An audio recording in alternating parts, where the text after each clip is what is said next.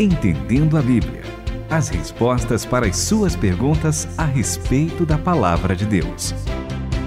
Está no ar o Entendendo a Bíblia aqui na Rádio Transmundial. A gente quer agradecer você que manda pergunta, você que quando ouve o programa conta pra gente o que achou e você que comenta. A gente tem recebido muitos comentários, né, André Castilho e Tamir Neves, comentários que concordam, outros que discordam. Isso nos ajuda a incrementar aqui o nosso bate-papo. É verdade, Renata. Ontem eu estava conversando com algumas pessoas a respeito daquilo que deve ser o mínimo denominador comum entre nós que somos discípulos de Jesus. E assim, fora esse mínimo denominador comum, que se você quiser saber qual é, vai ter que mandar pergunta. Ou vai ter que ouvir os outros programas. ouvir os outros programas.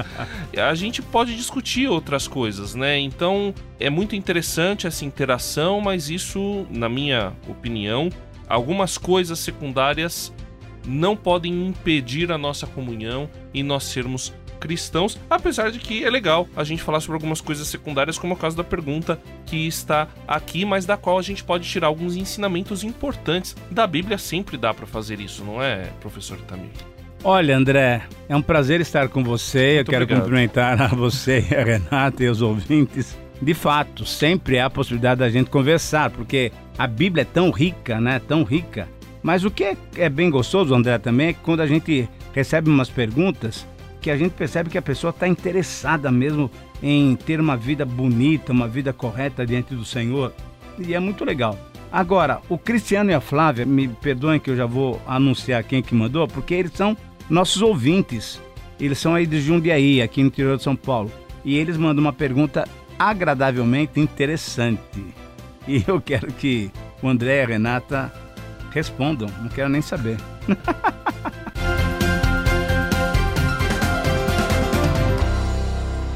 Então eu vou perguntar e a Renata vai responder. Então a pergunta é a seguinte: Passaram-se mais de dois mil anos e continua a curiosidade sobre a única coisa que Jesus escreveu em sua vida. Primeira pergunta: será que foi a única coisa que ele escreveu na vida dele? Será que Jesus era analfabeto? Não, cuidado, coitado. Sempre houve, não só para os cristãos, mas também escritores e artistas agnósticos que não se conformaram com o fato de os apóstolos não terem nos transmitido as únicas palavras escritas pelo Mestre. Então a pergunta é: em João 8, o que Jesus escreveu com o dedo na poeira? Gostaria de ouvi-los. Cristiano e Flávia de Jundiaí, São Paulo. Como eu falei, a Renata é quem vai responder. E eu vou responder. Então, Cristiano e Flávia, se nem os apóstolos registraram, como é que eu tenho como saber? Não, mas, Mas olha... brincadeiras à parte, vamos lembrar o contexto, então, não, não, pelo não, menos mas o que estava peraí, peraí, acontecendo? peraí, Ah, ainda deixa eu falar uma coisa, porque na própria pergunta eles já deram a resposta. ah. Tipo Enem? Tô brincando, vamos lá. Não, é Como isso assim? aí. Se ele escreveu na poeira, o vento bateu e o levou embora, e ué. o vento levou. É, o vento levou. o vento levou. Não, vamos, vamos deixar de brincar. Vamos fazer a coisa séria aqui, A primeira né? coisa é que, assim, talvez ele tenha se expressado um pouco mal, mas muito provavelmente não foi a única coisa que Sim, Não, Jesus com sim. certeza, com certeza não. Jesus deve ter, é, muito provavelmente, como ele era um, ele foi um estudioso. Estudioso, das sabia. Deuteronômio de cor, por Exatamente, ele deve ter escrito bastante, deve ter copiado até, deve ter escrito outras coisas, mas esse é o único registro que nós temos da Bíblia de que Jesus escreveu alguma coisa. Então, assim, de certo modo, ele está certo em dizer que foi a única coisa que Jesus escreveu de acordo com os relatos dos evangelhos. Mas eu acho que a primeira pergunta é o que estava acontecendo naquele contexto. ah, Vamos agora lá. sim, o contexto é João capítulo 8, e o que estava acontecendo está muito claro que Jesus está ali perto do templo, né? Logo de manhã, ele voltou ao templo e todo o povo foi ter com ele. E Jesus sentando-se passou a ensiná-los. E aí então, olha só o que diz João 8:3. Os escribas e fariseus lhe trouxeram uma mulher apanhada em adultério. Quer dizer, André, o que eu fico pensando é o seguinte: os caras ficaram de plantão durante a noite para ver aquela mulher lá, né, naquela atitude ilícita, e aí pegaram ela, mas não pegaram o homem, interessante, Exato, né? é. Exato, exato. E aí trouxeram para Jesus porque eles queriam pegar Jesus. Ah, agora vão aprontar uma para ele, eu quero ver como que ele sai. E aí o que aconteceu foi isso, né? Colocaram ele à prova e aí falou Ó, e daí? O que, que a gente faz? Na lei de Moisés ordena que tais mulheres sejam apedrejadas. E tu, o que dizes? E aí eles diziam isso para colocá-lo à prova. Lê o versículo 7 para mim, Renata, na sua Bíblia, a mensagem. Diz assim: Quem de vocês não tiver pecado, seja o primeiro a atirar a pedra. Encurvando-se novamente, continuou a escrever na areia. Então, eh, a gente pode tirar algumas sugestões daí, né? Eu acho que uma primeira sugestão é: se ele escreveu na areia e depois virou e falou: se algum de vocês não tem pecado, atire a primeira pedra. Talvez ele estava escrevendo o decálogo ali, Pode os dez ser, mandamentos. Pode ser. Então é uma possibilidade que Sim. a gente tem. E talvez, aí você me lembrou também, lembra que a gente comentou antes do programa, que talvez aí ele já tenha reduzido de 10 para dois mandamentos. É, pode Lembra? ser também. Porque era muita coisa para escrever na areia, tinha que ter muita poeira, né? É, mas talvez ele. O, o que eu fico pensando, assim, professor Itamir, Ah. é, é que ele devia estar falando para ele, ó.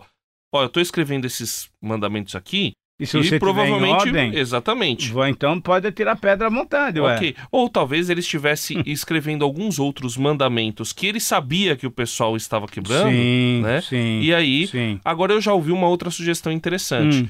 Que Jesus começou a escrever os pecados que Ai, aqueles ai, homens ai, é, já haviam cometido. E que eram É, passíveis de de- punição, de, punição, capital. de punição.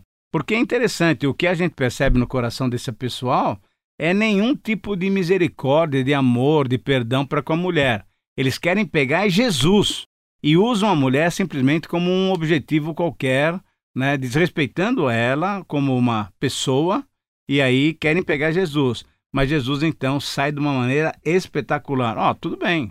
Vocês querem apedrejar? Pode apedrejar à vontade, mas tá, atira a primeira pedra quem não tem pecado.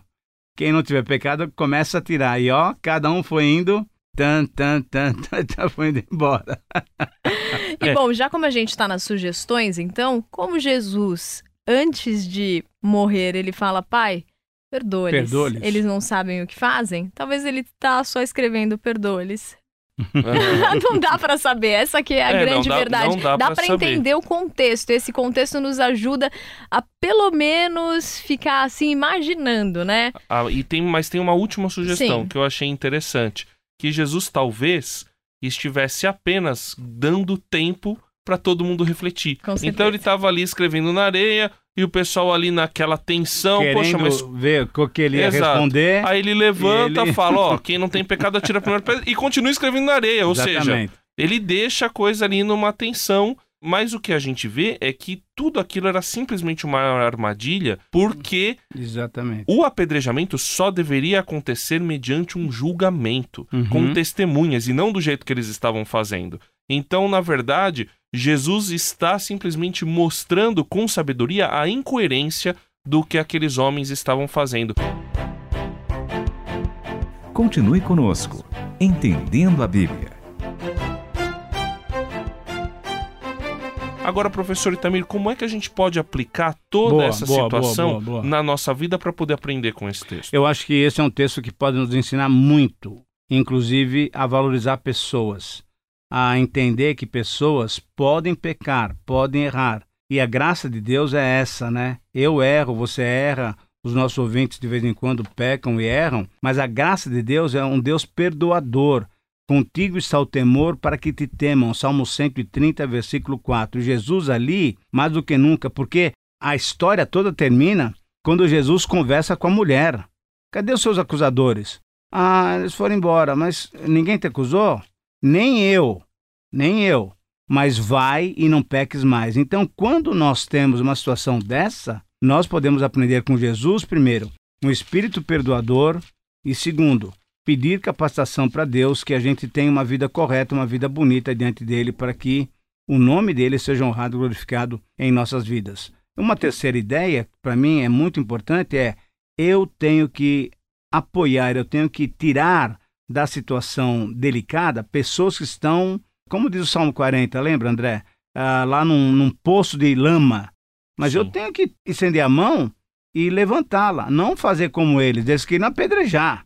Não, o Jesus pega, levanta essa moça e fala, ó, vai e não peques mais. E agora eu quero pensar nessa moça, que ela, imagina a vergonha que ela passou, porque ela estava cometendo adultério, mas o cara que ela estava junto também estava errado. Mas obviamente que na sociedade daquele tempo não importava muito o que o cara estava fazendo. Ela estava errada e foi exposta. Imagina o coração dela ali, sabendo que estava fazendo uma coisa errada, aí de repente todos os religiosos ali em volta dela, tramando para Jesus, mas ela sendo exposta. E aí o que poderia ser o pior dia da vida dela foi o melhor dia, porque imagina isso, você vê um a um indo embora e Jesus falando com ela: "Eu perdoo", né? Se ele, eles é não te acusaram, eu perdoo, vai, vai em paz e não peques mais. E aí me faz lembrar de Romanos no capítulo 5, no verso 20, que a gente lê: Onde abundou o pecado, superabundou a graça. E na versão da Bíblia, a mensagem diz assim: olha, mas o pecado não teve nem chance de competir com o perdão poderoso que se chama graça. Na disputa entre o pecado e a graça, a graça vence com facilidade. É isso que a gente viu num dia que poderia ser o pior da vida dela, uma emboscada para Jesus. Foi Jesus revelando o coração do Pai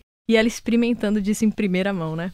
Graças a Deus. E assim nós encerramos o Entendendo a Bíblia. Hoje sou eu que vou convidar você para fazer as suas perguntas no ouvinte@transmundial.com.br ou no nosso WhatsApp 11 974 181 456. 11 974 181 456. Aguardamos a sua participação. Entendendo a Bíblia com Itamir Neves, André Castilho e Renata Burjato. Uma realização transmundial.